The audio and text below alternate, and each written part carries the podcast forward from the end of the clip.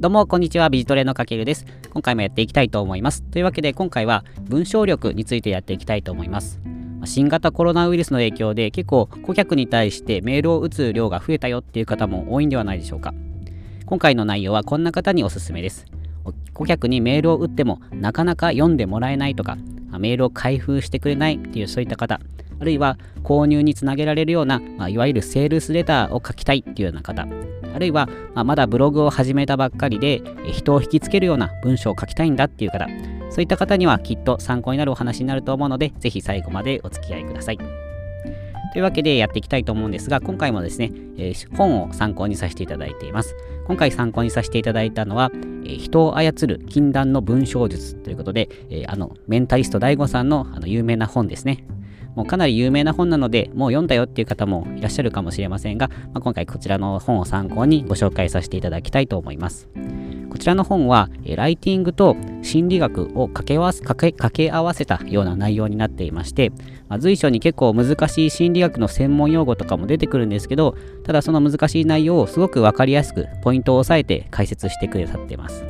で本当にあの1時間もあればですね、もうサクッと読めてしまうようなボリューム感なので、あのぜひまだ読んでないよっていう方はですね、あの手に取って読んでみていただけたらなと思っています。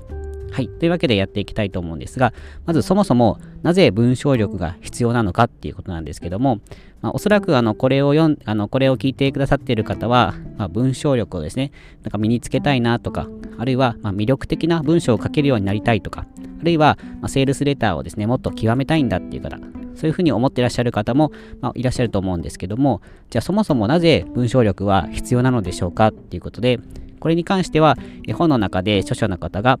文章は24時間働く最強の営業部隊になりうるというふうに書かれています。要するに文章っていうのは一度書いてしまえばあとはもう勝手に24時間も働いてくれる営業部隊になるんだっていうことですね。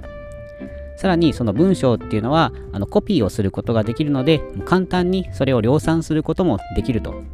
いうことなんですね。なので例えば、まあ、会社にスーパーセールスマンの方がいてでその人が日頃使ってるようなセールスレターとかがもしあればもう極論言ってしまえばそれをコピーして大量生産してもう使うこともできちゃうっていうわけなんですね。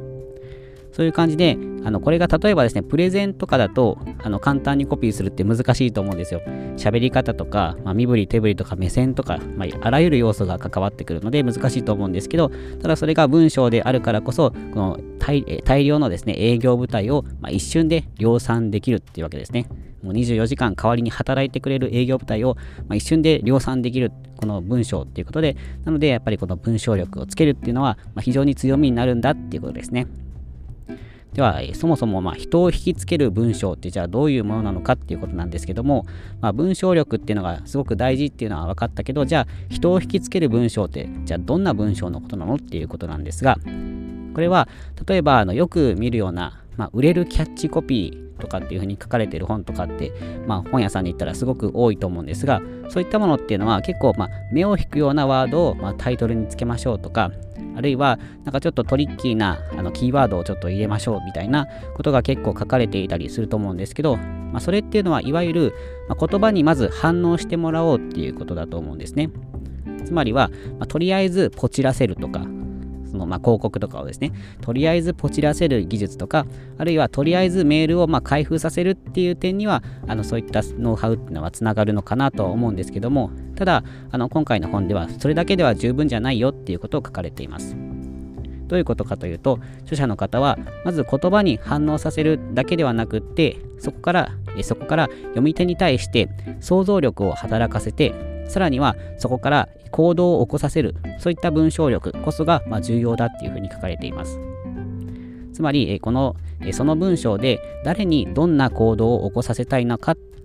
誰にどんな行動を起こさせたいのかっていうことをまず考えて、そして読み手の心を動かして行動させるっていうそういった視点を持つことがまあ非常に重要だっていうわけなんですね。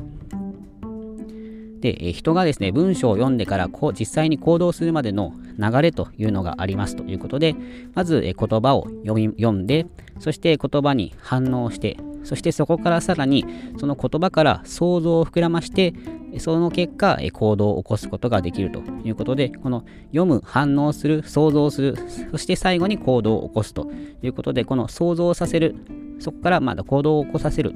この2つが非常に重要なんだっていうことですね。こういったその文章から読み手に想像させて、まあ、さらに行動を起こさせる文章、それこそがまあ人を引きつける文章というわけなんですね。じゃあまあ何のために書くのかっていうことで、まあ、日頃ですね、まあ、メールとかブログを書くときに、あなたはその何のために書いてるかとかってどうですか？意識されてますか？まあ、中には自分のために書いてるよっていう方も結構いらっしゃると思うんですね。実はあの私自身もあのほぼほぼ、まあ、8割方は自分のために書いてるなっていうふうにいつも思いながら書いています。ですが、あの顧客へのメールとかあのセールスレターとかになると、やっぱりあの相手に何かしらの行動を起こしてほしいからこそ、まあ、書いてるんではないかなと思います。例えば、あの例の件についてですね、あのお客さんから返信が欲しいとか、あるいは、えー、例の件について承諾してほしいとか、あるいは自分のコンテンツを買ってほしいとか、まあ、自社製品をあの会社に導入してほしいとか、まあ、そういった形で相手に何かしらの行動を起こしてほしいっていうことが、まあ、意図としてあるんじゃないかなと思います。なので、その文章で誰にどんな行動を起こさせたいのかっていうのをまずしっかり考えることが大切ですということなんですね。では、その人に行動を、えー、促す文章を書くには、じゃあどうしたらいいんでしょうかということなんですけども、まあ、この本の中にはいろんなですね、あらゆるポイントがあのたくさん書かれているんですが、えー、その中からですね、ちょっと私なりに感じた3つのポイントについてご紹介したいなと思います。まず1つ目のポイントは、えー、読み手の頭の中から刺さるキーワードを探すっていうことですね。えまずは読み手なので、まず誰のために書くのか、その読み手をまず明確にする必要があります。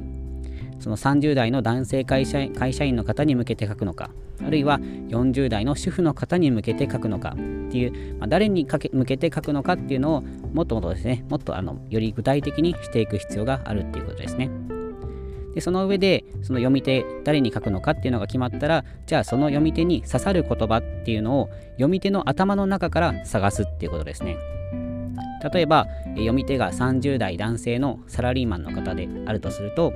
まあ、そのサラリーマンの方の興味とか悩みっていうのは何なのかとか、まあ、会社でのですね悩みとかどんなことで悩んでるんだろうとかあるいはそういった方のライフスタイルはどんな感じだろうとか、まあ、土日はどういうふうに過ごしてるのかなとかあるいは、まあ、30代なので、まあ、会社員歴10年ぐらい経っている方もいらっしゃると思うんですけど、まあ、その10年目でぶち当たる壁ってどんなことがあるだろうとかあるいはま結婚、まあ、大体5年目とか3年目とかそういった時っていうのは、ま、どういった心の変化があるかなとか、まあ、そういったことをより具体的に興味とか悩みっていうのを、ま最近はもう SNS とかもあるので、まそういったものを駆使して、えー、そのターゲットになる人の悩みとか興味っていうのを、え探していくっていうことですね。そうすることで相手の心に刺さる言葉っていうのを見つけることができるというわけです。で、ここで大切なのは、あくまで読み手の頭の中から探すっていうことですね。あなた自身の頭の中から探すのではなくて、あなたが読んでほしい相手の心の中にあるキーワードを探すっていうことが非常に大事ですということですね。でポイントの2つ目としては、ワンメッセージ、ワンアウトカムということで、まあ、要するに、えー、メッセージは1つにしようっていうことなんですけども、まあ、文章を書くときには、まあ、あれこれ書かないことが大切ですというふうに著者の方も書かれています。これには先ほどの読み手に想像させる文章力っていうのが関わってきます。その私もそうなんですけど、結構あの文章を書くときにあの間違ったことを書きたくないじゃないですか。それがゆえにあのあれこれと結構書きすぎてしまうっていうこととかないでしょうか。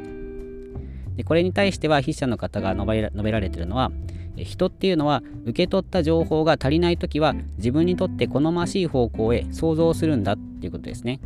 まあ、要するにあのこちら側があの書き手側があれこれと詳細を書かなくても読み手は自分の思うように想像を膨らませて理解してくれるよっていうことですね。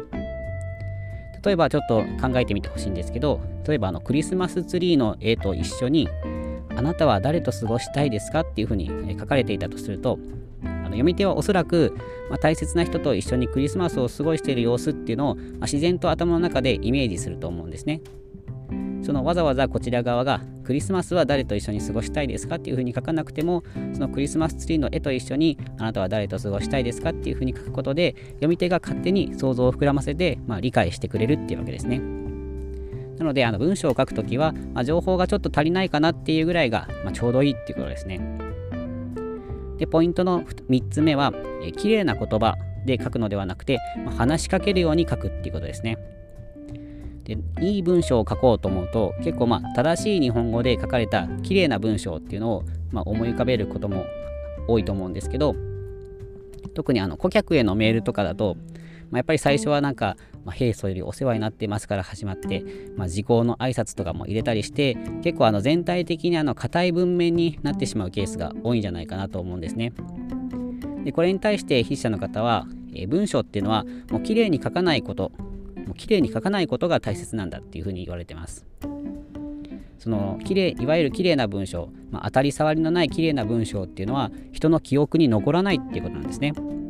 そういったあの当たり障りない綺麗な文章を書くよりは、まあ、以前、えー、その方とお話しお話しした何気ない会話の続きを書いたりとかあるいは相手の人が興味を持っていた出来事について書いたりとか